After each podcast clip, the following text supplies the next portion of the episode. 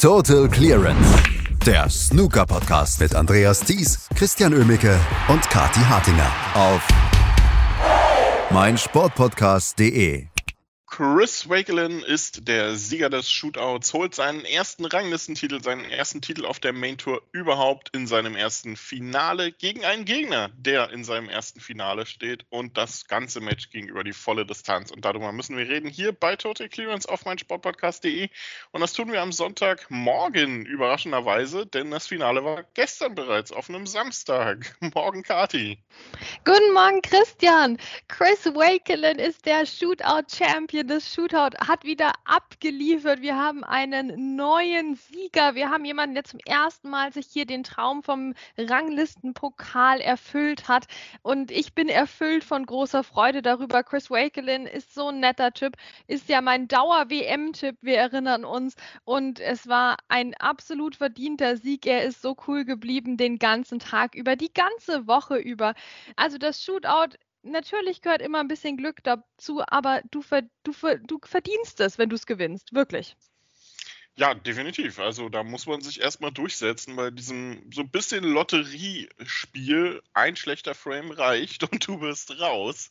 Gestern hatte Chris Mickelin keinen schlechten Frame, beziehungsweise hat seine Chancen einfach besser verwertet als die anderen. Und wie hat er das gemacht im Finale, bitte?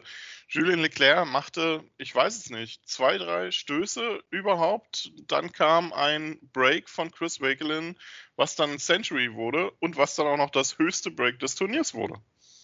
Ja, das ist ja meine Lieblingsstatistik gewesen, dass der Chris Wakelin den Ali Carter ausgerechnet ne, jetzt im letzten Frame des Turniers im Finale noch abfängt mit der 119. So knapp drüber über Ali Carters höchsten Break und ihm 5000 Pfund aus der Tasche gezogen hat. Ich war begeistert. So eine coole Leistung von Chris Wakelin. Ich habe mir zum Schluss so ein bisschen Sorgen gemacht, ob der Chris das auf dem Schirm hat, weil da war ja schon lange klar, dass er das Shootout gewinnen gewinnen wird, dass er der Champion ist. Na, wer weiß, was ihm da durch den Kopf ging, ne? von wegen, was sage ich jetzt gleich? Oh Gott, da kommt die Trophäe, na, jetzt nochmal genießen und all das. Und die Uhr tickte ja runter. Also ich habe mir keine Sorgen gemacht, dass er jetzt da noch groß was verschießen würde. Aber ich hatte ein bisschen Angst, dass er es vielleicht zu gemütlich angeht, weil er musste sich schon beeilen, dass er noch über Alicatas Bestmarke drüber kommt ähm, in der verbleibenden Zeit. Aber es hat ja geklappt, es hat gereicht. Ähm, es war eine Total Clearance dann bis Pink, weil Schwarz nicht mehr gefallen ist, aber who's counting, was soll's denn?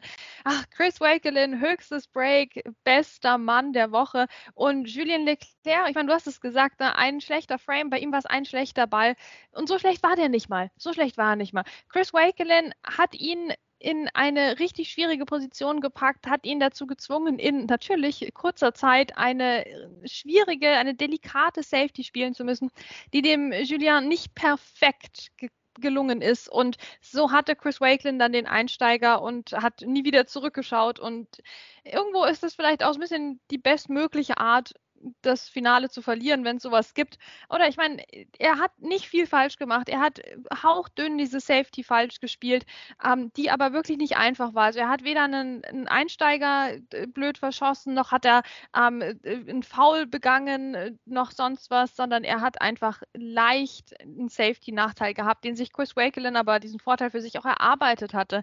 Also von daher wirklich großen Applaus auch für Julien Leclerc. Wie viel Spaß hat er uns gemacht? Wie cool war der denn bitte? Ich hatte zu keinem Zeitpunkt das Gefühl, dass er weiß, an welchem Punkt im Turnier er sich befindet. Und das war umso besser. Das war wirklich umso besser, denn ähm, es war für ihn ja auch ein Riesenerfolg. Einfach schon, äh, ja, im Prinzip ab dem, äh, ab der dritten Runde war es das Beste, was er in seiner Karriere bisher je erreicht hatte. Für Chris Wakelin war es das genau das gleiche ab dem Halbfinale dann. Und beide spielten dann im Finale um ihren ersten Titel und das beim Shootout ist ja irgendwie so eine typische, eine typische Geschichte geworden für dieses Turnier. Jetzt muss man natürlich aufpassen, dass es dann nicht so ein One-Hit-Wonder äh, in Anführungsstrichen bleibt, ne? Weil wir haben ja viele, die beim Shootout ihren ersten Titel holen. Tap Nu, Michael Holt, ähm, Hossein Wafai fällt mir da jetzt ein, die da, das sind bei denen, Michael Giorgio, bei denen das dann auch der erste Titel bleibt. Ähm, hast du da Befürchtungen bei Chris Wakelin? Naja, Also natürlich irgendwo schon, aber ich würde das jetzt gar nicht so negativ sehen. Ich glaube, bei so Leuten wie Michael Holt, die doch regelmäßig an der Weltspitze angeklopft haben, ähm, da war schon ein gewisser Druck da, jetzt mach doch mal was draus. Oder hatten wir nicht auch Ryan Day, ne, der jetzt hier mal gewonnen hatte nach Ewigkeiten wieder. Ähm, da, ich glaube, da ist der Druck größer, weil bei den anderen Jungs, es gibt so viele Leute, die überhaupt keinen Ranglistentitel holen. Und jetzt hat der Chris Wakelin einen geholt. Und ne, der Michael Giorgio hat auch einen geholt. Und der Hossein Wafai im Moment, bei dem denke ich, ist auch der Druck jetzt nochmal größer. Aber die Jungs, die halt ein bisschen weiter hinten platziert sind, ohnehin. Also ich wünsche dem Chris Wakelin eine sehr erfolgreiche und sehr lange weitere Karriere. Aber selbst wenn das der einzige Titel bleibt, hey, es ist ein Titel. Er hat einen Pokal in die Höhe gereckt. Das haben viele noch überhaupt nicht geschafft geschafft. Jack Lesowski lässt grüßen. ich habe darauf gewartet. Ähm, wenn, nicht, wenn du nicht, dann hätte ich den Namen jetzt in die Runde geworfen. Ähm, Gibt es ja einige, die äh, weiterhin auf den ersten Titel warten. Auch Mark Davis fällt mir da inzwischen leider so ein bisschen ein. Ähm, äh, aber lass uns gar nicht über Titel und Titellose sprechen, sondern lass uns einfach auch über die Leute sprechen, die uns in dieser Woche riesen gute Laune gebreitet haben.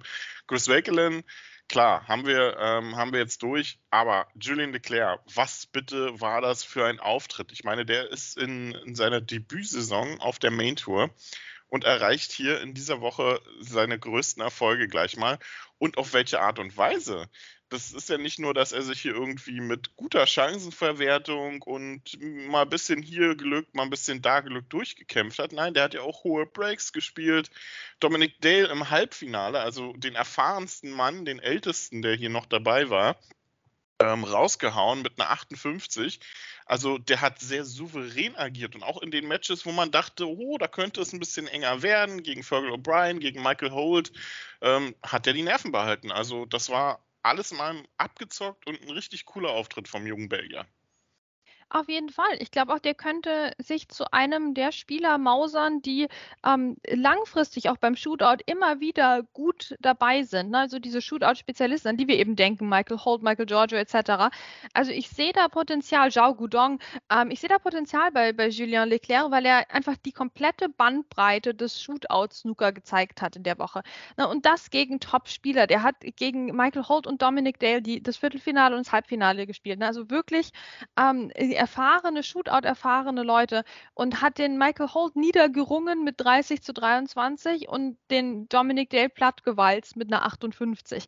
Ja, also da diese beiden Spiele alleine zu einem extrem wichtigen Zeitpunkt logischerweise im Turnier haben wirklich aufgezeigt, dass der Julien Leclerc die gesamte Klaviatur des Shootout beherrscht und das kann er sich hoffentlich erhalten. Nächstes Jahr wird natürlich schwierig. Ne? Da ist dann der ganze Druck drauf, völlig klar. Ne? Was im Finale, was kannst du jetzt reißen? Also das wird nochmal eine andere Hausnummer. Aber über die nächsten, sagen wir mal, fünf, sechs Jahre gesehen, glaube ich, der Julien Leclerc hat echt das Potenzial, hier zu einem, zu einem Shootout-Star zu werden. Ähm, und überhaupt ist so schön. Ich meine, jetzt haben wir den so oft im Fernsehen gesehen. Der hat sich doch einen riesen Fankreis jetzt aufgebaut, hoffentlich. Ja, jetzt sehen wir den hoffentlich öfters mal im TV, öfters mal ähm, in, in, in wichtigen Phasen auch der Turniere. Also das ist eine fantastische Woche ge gewesen von ihm, die ihn jetzt hoffentlich noch weiterträgt. Wir werden sehen. Ähm, ich finde aber, was diese Woche auch gezeigt hat beim Shootout oder diese vier Tage, ist, dass es Spieler gibt, die Amateure sind und es eigentlich nie im Leben sein dürften. Da fällt einem natürlich Michael Holt ein, aber vor allem ein Name und ich glaube, der wird nächste Saison wieder Profi sein und das ist Daniel Wells. Ja, der Daniel Wells, ach Christian, ich werde ganz emotional. Das ist ja wirklich so ein netter Spieler ähm, und auch ein guter Spieler und dem hat halt auch diese Corona-Pandemie so ein Schnippchen geschlagen. Ähm, und jetzt hat er es so knapp nicht geschafft über die Q-School auf die Main Tour. Und seitdem spielt er ja alles in Grund und Boden. Also das, das muss doch jetzt klappen, dass der über diese Rangliste der acht besten, nicht anderweitig qualifizierten äh, Profis und oder Amateure da reinrutscht wieder. Aber ah, ich sehe sehe den Daniel Wells schon in, im Crucible. Also ich glaube, der wird sich mehrfach qualifizieren für, ähm, für die nächste Saison. Und absolut, der, der gehört auf die Tour. Ich muss aber auch sagen, der hat jetzt als Amateur auch bessere Snooker gespielt als vorher als Profi, sonst wäre er ja gar nicht runtergefallen ähm, von der Tour. Ja, also wirklich eine super Leistung von Daniel Wells. Nicht nur diese Woche, sondern die ganze Saison schon über. Ne? Der, der mischt da ganz oben mit.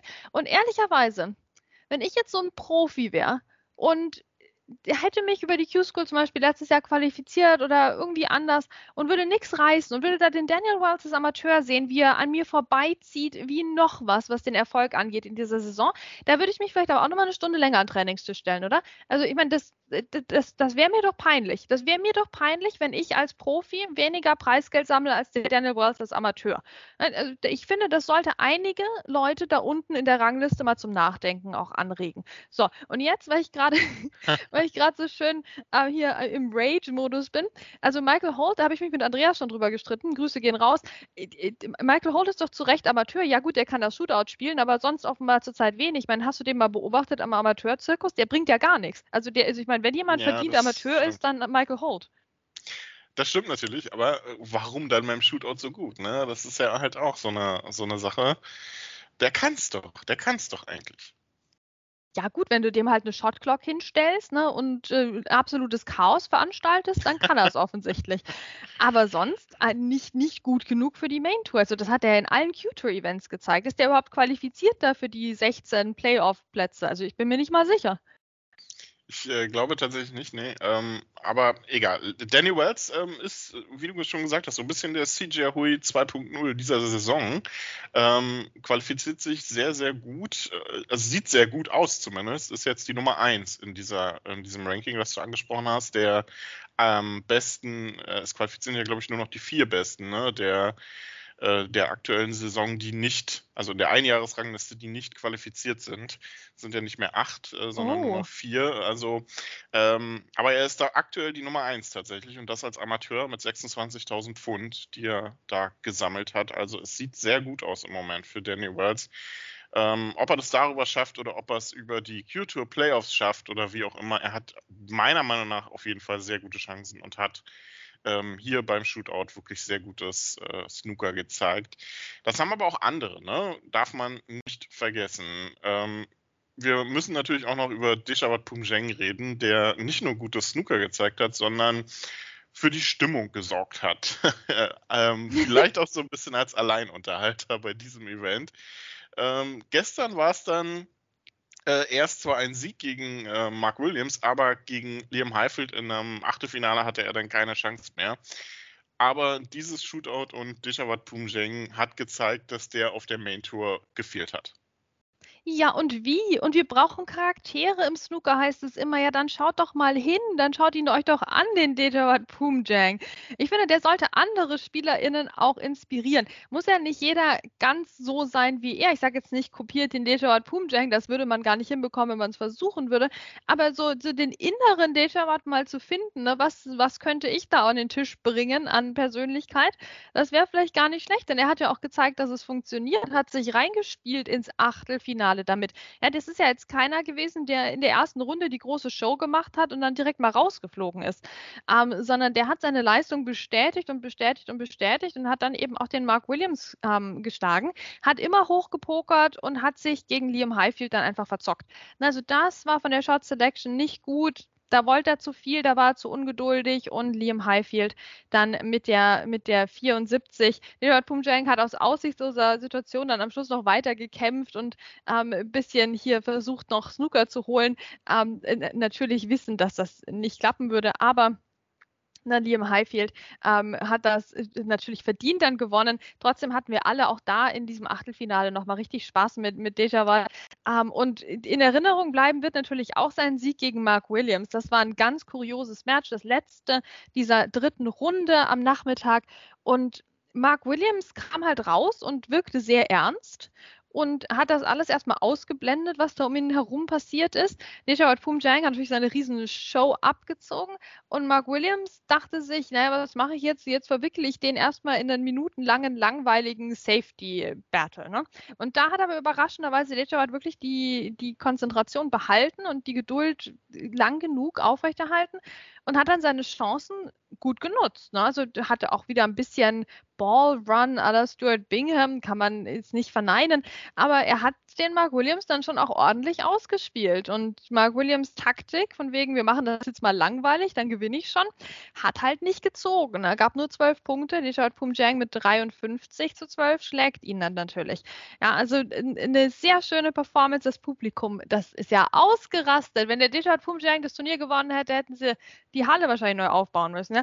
Wahnsinn. Also der schafft es, die Leute zu begeistern und zu Recht. Und die Stimmung war bestens, so positiv, schön, verrückt, wie es beim Shootout nur sein kann.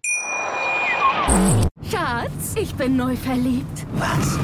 Da drüben. Das ist er. Aber das ist ein Auto. Ja, Mit ihm habe ich alles richtig gemacht. Wunschauto einfach kaufen, verkaufen oder leasen. Bei Autoscout24. Alles richtig gemacht. Hey, Malte Asmus von meinsportpodcast.de hier. Ab März geht's weiter mit unseren 100 Fußballlegenden. Staffel 4 bereits. Freut euch auf Zlatan Ibrahimovic, Michel Platini, Cesar Luis Minotti, Paolo Maldini, um nur mal vier zu nennen. Und bis wir mit der vierten Staffel kommen, hört doch einfach noch mal rein in die bisherigen drei Staffeln. Ronaldinho, Sepp Meyer, Gary Lineker, Lothar Matthäus und viele weitere warten da auf euch. 100 Fußballlegenden. Jetzt. Überall, wo es Podcasts gibt. Du hast zwischendurch Liam Highfield angesprochen. Der hatte auch eine sehr, sehr gute Turnierwoche. Ne? Hat gefühlt eigentlich jedes Match mit einem hohen Break gewonnen. Ja, ähm, mit, mit vielen Haaren und hohen Breaks, kann man sagen, bei, bei Liam Highfield. Also seine Frisur ja durchaus äh, Gesprächsthema der Woche. Ja, der, der Hut auch natürlich. Das war ja letzte Saison total im Trend, also letztes Jahr. Ich meine, es Modesaison. Ne, ich weiß ich jetzt nicht, ob das immer noch in ist, aber, aber Liam Highfield wird das wahrscheinlich bis an, sein Lebensende tragen. Also das war das Accessoire. Und ich freue mich auch aus modischer Sicht, dass wir ein bisschen was geboten bekommen haben. Wir, wir denken wieder an Judd Trump und seine Forderung nach mehr Spielen in, in Freizeitklamotten. Ähm, also da hat das Shootout einiges geboten. Ich finde, die Shirts waren wieder wesentlich besser, als sie zwischendurch schon mal waren. Also da, als Michael Giorgio gewonnen hat, da waren die Shirts auch schön und dann wurden sie jahrelang richtig hässlich. Jetzt dieses Jahr fand ich, äh, hat es wieder besser gepasst und war, war gut ähm, zusammengeschnitten, auch von der Farbe her sehr angenehm. Auch bei den SchiedsrichterInnen ähm, durchaus neutral, völlig in Ordnung. Also keine modische Katastrophe. Dann hatten wir eben den, den High Highfield Hut, der uns in Erinnerung bleiben wird, ähm, als, als Buckethead mit, ähm, hat mit, mit schönem ja, Kübel-Look. Ähm, und dann hatten wir natürlich die, ähm, die Sonnenbrille von Dejawad Pumjang, ne? knall orange-rot. Ähm, auch das ein Accessoire, was Snooker-Fans sich vielleicht auch nachkaufen können. Okay, das Shootout hat also auch modisch abgeliefert. Da bin ich jetzt äh, leider ein bisschen raus als vollkommen unmodischer Mann. Ähm, deshalb lass uns schnell das Thema wechseln und auf andere Spieler zu sprechen kommen. Ähm, David Grace hat eigentlich eine, auch eine gute Turnierwoche gespielt. Ähm, ich hatte das Gefühl, am Ende hat er dann sein Glück ein bisschen aufgebraucht in seinem Zweitrundenmatch äh, gegen Ashley Juge und gegen Michael White ging es dann so ein bisschen aus.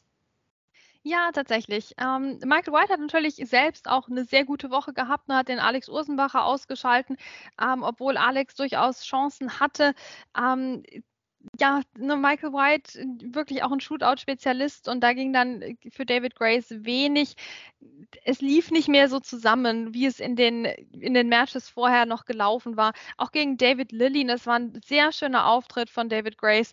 Ähm, souverän gewonnen, hat ihn David Lilly echt nicht ins Spiel kommen lassen. Der ist ja auch jemand, der das Shootout sehr genießt und die Interaktion mit dem Publikum jetzt auf eine ganz andere Art und Weise. Und genau das meine ich eben damit, dass nicht jeder hier Detroit Pumjang imitieren muss, um, bei, um Gottes Willen. Ne? Sondern David Grace ist da eher so ein bisschen zurückgenommen, aber genießt es halt auch und hat seinen Spaß und äh, muss ja immer aufpassen mit den Kameras, die von der Decke hängen. Also eine, eine, tolle Woche für ihn, wirklich. Es muss ja nicht jeder das Shootout gewinnen, um eine tolle Woche gehabt zu haben. Also David Grace ist auf jeden Fall einer ähm, derjenigen, die wir uns sehr gerne angeschaut haben. Ähm, genau ja auch wie unsere deutschsprachigen Spieler, für die jeweils in der dritten Runde auch Schluss war gegen, also Lukas Kleckers gegen Juan Jun und Alex Usmacher gegen Michael White. Ja, da, das waren knappe Matches, Chancen waren da, Chancenauswertung war nicht so da. Ähm, aber trotzdem, gute Woche für die beiden, haben sich wieder gezeigt im TV. Lukas Kleckers hat für dieselben Diskussionen wie immer gesorgt, ne, dass er doch eigentlich so schön Snooker spielen kann, wenn er mal muss. Aber gut, ja, das, also das sind auch schöne Konstanten beim Shootout. Ja, Lukas Kleckers braucht eine Shotblock bei jedem Turnier, glaube ich. Das, äh, das wissen wir nach äh, den Jahren Shootout inzwischen leider sehr gut. Ähm, auch der 14-jährige Wladislav Gradinari, der aus der Republik Moldau kommt, ist ausgeschieden in der dritten Runde. Ähm, ja, da kam ein 91er Break von Tom Ford um die Ecke. Das war dann das Ende der Reise, aber ansonsten sehr viel gutes Snooker und auch von den früh ausgeschiedenen wirklich ein tolles Event teilweise. Ähm, aber was mir, Kati, ein bisschen gefehlt hat dieses Jahr, wir hatten sehr wenig Blue Bowl Shootouts. Wir hatten gefühlt auch sehr wenig Drama dieses Jahr. Vor allem am Finaltag kam das nochmal ein bisschen besonderer, äh, besonderer um die Ecke. Aber auch die ersten Tage so ganz so viele typische Shootout-Dramen hatten wir dieses Jahr nicht gefühlt. Oder irre ich mich da? Ja, das stimmt schon ein bisschen. Also wir hatten ein bisschen weniger so in den letzten 30 Sekunden noch um den Tisch laufen. Ähm, gut, Jack Lesowski ist dann äh, ein Gegenbeispiel. Ähm, aber ansonsten, ja, also gestern vielleicht das typischste, typischste Match dafür, für den Punkt, den wir hier machen wollen, dass es nicht ganz so spannend war, war vielleicht Liam Highfield gegen Martin Gould, wo Martin Gould den Anstoß gespielt hat und dann Liam Highfield eine 80 gespielt hat. Also es ging schon einige Matches auch ein bisschen in die Richtung, dass aus, äh, aus frühen Chancen doch so ein 30 Punkte Vorsprung gemacht wurde. Ich finde, wir hatten teilweise auch kompliziertere Bilder auf dem Tisch, weil die Leute besser werden, Safeties in kurzer Zeit zu spielen. Ich glaube, das ist halt, ne, wir haben mehr taktisches Spiel, was an sich natürlich nicht schlecht ist, aber dann passiert es schnell mal, dass dann irgendwie vier bis fünf oder 14 Rote an der Bande liegen und du dann auch mit einem 20er, 30er Vorsprung eigentlich schon zu Hause bist, weil du weißt, in der verbleibenden Zeit schafft es der Gegner oder die Gegnerin niemals, diese ganzen Roten von der Bande zu lösen. Verstehst du, was ich meine? Also das sind ja so diese, diese etwas mhm. taktischer geprägten Frames, die zunehmen und dadurch wird es komplizierter auf dem Tisch. Ich hatte in einem Match auch durchaus die Befürchtung, dass wir so ein, so ein ähm, Frame kriegen, wo schwarz in der Ecktasche quasi fast schon drin liegt und dann alle Roten sich drumherum versammeln. Das ging teilweise schon in die Richtung. Also es wird, es wird taktischer. Mark Williams hat das sehr ausgenutzt, erstmal hier ein paar Minuten Safety-Duell auch zu, zu forcieren. Ähm, das sind interessante Entwicklungen. Ja, das liegt einfach daran, dass die Leute besser werden und dass halt dieses Jahr der Druck auch nochmal besonders groß war durch den Wegfall des Turkish Masters. Da kommen wir noch dazu, dass es zum Glück jetzt Ersatz gibt. Ähm, aber ja, es, es war schon etwas spannungsarmer als die Jahre davor. Zum Glück gab es so ein paar klassische Shootout-Frames eben. Ähm, ich denke noch immer an gestern Abend zurück, äh, vorgestern Abend, als, als Rory McLeod und Ben Wollaston aufeinander trafen und das, was ging es aus, 13 zu 9 oder so. Also so ein bisschen musste man diese Frames suchen, aber man hat sie dann über die Tage auch vereinzelt gefunden. Was ich aber sagen muss, Christian, was mir aufgefallen ist, es gab recht viel Ball in Hand ähm, und teilweise sogar mehrfach in einem Frame. Also ich habe das noch nie gesehen beim Shootout, dass es so oft passiert ist, dass zweimal der gleiche Spieler oder die gleiche Spielerin mhm. gefoult hat in einem Frame. Und gleichzeitig ist das weiterhin, finde ich, eine Krankheit, wie wenig aus diesen Ball in Hands teilweise gemacht wird. Ja, also ich glaube, den schlechtesten Ball in Hand hat David Grace gespielt. War das gegen Ashley Hugel? Also das, ähm, äh, oder was gegen David Lilly? Ich bin mir jetzt gar nicht mehr sicher. Aber es, äh, ja, das war der schlechteste Ball in Hand der Woche, wo irgendwie acht Punkte draus wurden oder so, ähm, aus bestmöglicher Lage eigentlich. Aber das, das gibt so viele, die da so wenig draus machen. Das überrascht mich jedes Mal wieder. Ähm, ich glaube, hier kann man angreifen. Hier kannst du angreifen taktisch noch, weil die, die Safeties, die gehen bei allen nach oben. Da ist die Tendenz bei allen positiv. Aber so dieses, der Umgang mit dem, mit dem Ball in Hand, ne? wenn du da einer der Besten bist, dann glaube ich, kannst du dir nächstes Jahr noch einen Vorsprung erarbeiten. Also ein bisschen Potenzial nach oben gibt es auch beim Shootout noch. Und Kati hat schon angesprochen, das Turkish Masters ist ja weggefallen und ähm, wir haben ja gesagt, es muss Ersatz her eigentlich, denn ansonsten war es für viele Spieler hier beim Shootout in dieser Woche tatsächlich das letzte Wettkampfmatch vor, dem, vor der WM-Qualifikation, für Lukas Kleckers zum Beispiel. Und World Snooker hat reagiert und ähm, ja, Kathi hat vorhin gesagt, ähm, wenn Pumien gewonnen hätte, hätte man die Morningside Arena wahrscheinlich abgerissen. Das wäre dann ungünstig für das Ersatzturnier, was man da geschaffen hat. genau, genau. Ähm, wir haben jetzt statt dem Turkish Masters als Ersatzturnier das äh, WST Classic, ähm, was im März in Leicester stattfinden wird. Es ist sogar sehr gut dotiert und es ist erstmal einfach eine gute Nachricht. Es ist eine gute Nachricht für alle SpielerInnen, ähm, besonders gute Nachricht für diejenigen weiter unten in den Rankings, denn jeder kann mitmachen. Es ist ein offenes Turnier. Wir haben so ein kleines Set-System dabei. Ähm, und es ist, es ist so nötig. Es war bitter nötig, dass man da einen Ersatz findet. Und jetzt hat man das WST Classic gefunden. Mir schwirren so ein paar Pro- und Contra-Sachen im Kopf rum, die ich jetzt einfach mal kurz aufzähle. Also erstmal finde ich es gut, dass man es nicht Championship League genannt hat. ähm, gleichzeitig amüsiere ich mich etwas darüber, dass man es WST Classic genannt hat, denn also so ein Klassiker ist es ja eher nicht und soll es ja auch gerade nicht werden, sondern ein wahrscheinlich ein einmaliges, hoffentlich ein einmaliges Ersatzturnier dann ähm, finde ich es super, dass man das jetzt zeitnah auf die Beine gestellt hat, nachdem er offenbar die letzten Monate schon die Turkish Masters durchaus ähm, in, in, Zweifel standen. Also finde ich es gut, dass man jetzt hier schnell reagieren konnte und in Leicester dieses Turnier auf die Beine gestellt hat. Gleichzeitig finde ich es wieder etwas unglücklich, dass die Nachricht mitten während des Shootouts kam. Ne? Da hätte man das vielleicht doch noch vorher bekannt geben sollen, damit von allen SpielerInnen gleichermaßen der Druck so ein bisschen abfällt, was das Shootout betrifft. Ne? Also hätte ich mich gefreut, wenn, wenn alle das gleichzeitig vor dem Turnier erfahren hätten. Ähm, es ist auch sehr gut dotiert. Das ist auf jeden Fall eine gute Nachricht, auch für den Kontostand bei WST. Äh, da haben wir uns ja auch durchaus ein bisschen Sorgen gemacht hier mit Kazoo und Konsor Konsorten, die jetzt wegbrechen.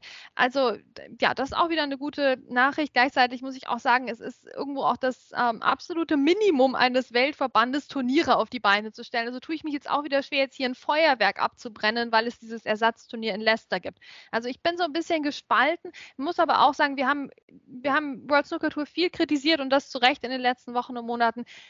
Jetzt freuen wir uns trotzdem, dass es einfach dieses Turnier gibt und dass es Spielmöglichkeiten für die SpielerInnen gibt, weil das ist ja doch am Ende des Tages das Wichtigste. Definitiv, ähm, hast du absolut recht. Und äh, vielleicht wird es ja deswegen ein Classic und ein Klassiker, weil es von einem Donnerstag bis ähm, an, an einem Donnerstag anfängt und an einem Mittwoch endet. Ach Quatsch, wirklich? ja, noch nicht aufgefallen. Nein, es ist vom 16. März bis 22. März tatsächlich läuft es. Ähm, ich denke mal, man hat äh, das gemacht, weil da vorher die Six Reds WM ist in Thailand und man den Spielern da ein paar Tage Pause zwischen gönnen wollte. Äh, gönnen wollte. Und damit es nicht direkt an dem Tag vor der Tour Championship endet. Ich, ich weiß jetzt nicht, ob das der Grund ist, keine Ahnung. Ähm, aber auf jeden Fall, es läuft von Donnerstag bis Mittwoch. Wow, Bis also das war mir jetzt echt nicht aufgefallen. Also, da wäre ich gar nicht auf die Idee gekommen, jetzt extra den Kalender zu checken, weil ich dachte mir, das ist halt so ein Turnier, hat so und so viele Tage, endet an einem Sonntag dann bestimmt. Ja, okay, interessant. Also sehr interessant, absoluter Klassiker. ja, also der Seeding Cutoff für die Tour Championship ist dann auch nach, danach tatsächlich für ähm, die Tour Championship, die dann ein paar Tage später beginnt. Wir sind gespannt auf das WST Classic, aber es ist nicht das nächste Snooker-Turnier, was es gibt. Nein, jetzt gilt es vom Spaß wieder in den Ernst umzuschalten, denn Kati, am nächsten Mittwoch beginnt das German Masters 2023. Und ich tue mich sehr schwer mit diesem Turnier, denn ich glaube, es wird so ein bisschen unter einem äh, schwierigen Stern laufen dieses Jahr, was nicht nur daran liegt, dass viele Topspieler nicht da sind, sondern was daran liegt, dass ähm, gleich mal vier Erstrunden-Matches wegfallen ähm, und wir so ein bisschen das Drama vom letzten Finale haben durch den Manipulationsskandal, das so ein bisschen über allem schwebt weiterhin, weil wir auch immer noch nicht wissen, ist dieses Finale letztes Jahr korrekt gelaufen oder nicht?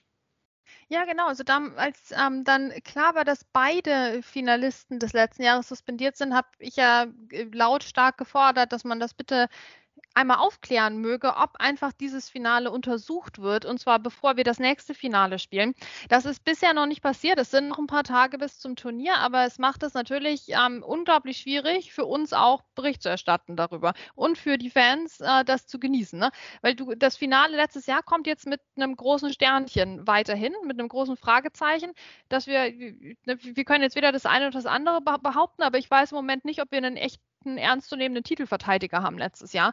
Ähm, es ist äh, eine schwierige Situation. Es ist eine ganz schwierige Situation. Wer ist auf den Postern drauf? Also die ganzen praktischen Sachen, wo mir auch die OrganisatorInnen im, im Herzen leid tun, die ja wirklich gar nichts damit zu tun hatten, außer dass sie ein fantastisches Turnier letztes Jahr auf die Beine gestellt haben. Das erste nach Corona. Ähm, und äh, dann lief das so, wie es nun mal lief. Ne? Und jetzt äh, müssen wir es ausbaden. Also ich fände es schon komisch, weil als Fan, der oder die jetzt nicht wahnsinnig investiert ist in, in Snooker, sondern einfach halt gerne guckt und dann gerne zum German Masters geht. Ich meine, also jetzt mal ganz ehrlich, da weißt du weder, wer der Titelverteidiger eigentlich jetzt war oder hätte sein sollen oder wie das dazu ging im Finale, noch weißt du, wer dieses Jahr eigentlich spielt, weil es sind weniger Matches, es sind weniger gut besetzte Matches, da kommt schon alles zusammen. Wir wissen trotzdem, es lohnt sich hinzugehen. Es wird ein super, eine super Woche werden. Es wird ein super Freitag-Viertelfinalabend werden.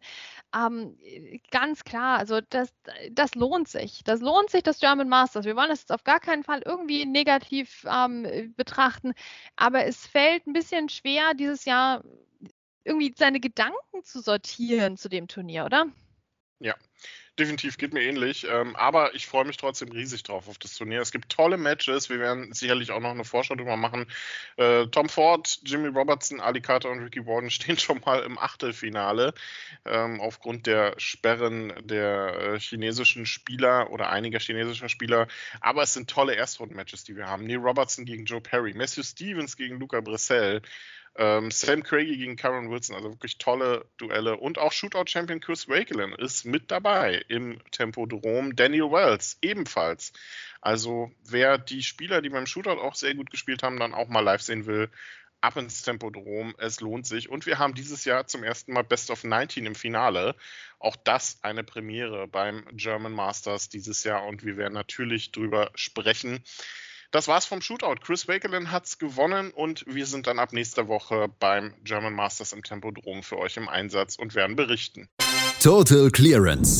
Der Snooker Podcast mit Andreas Thies und Christian Ömicke auf meinsportpodcast.de. Schatz, ich bin neu verliebt. Was?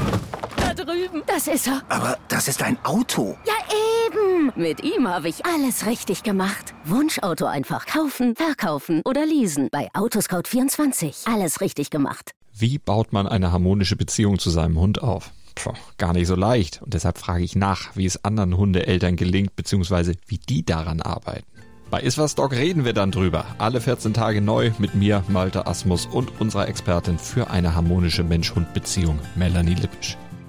Iswas Dog mit Malte Asmus. Überall, wo es Podcasts gibt.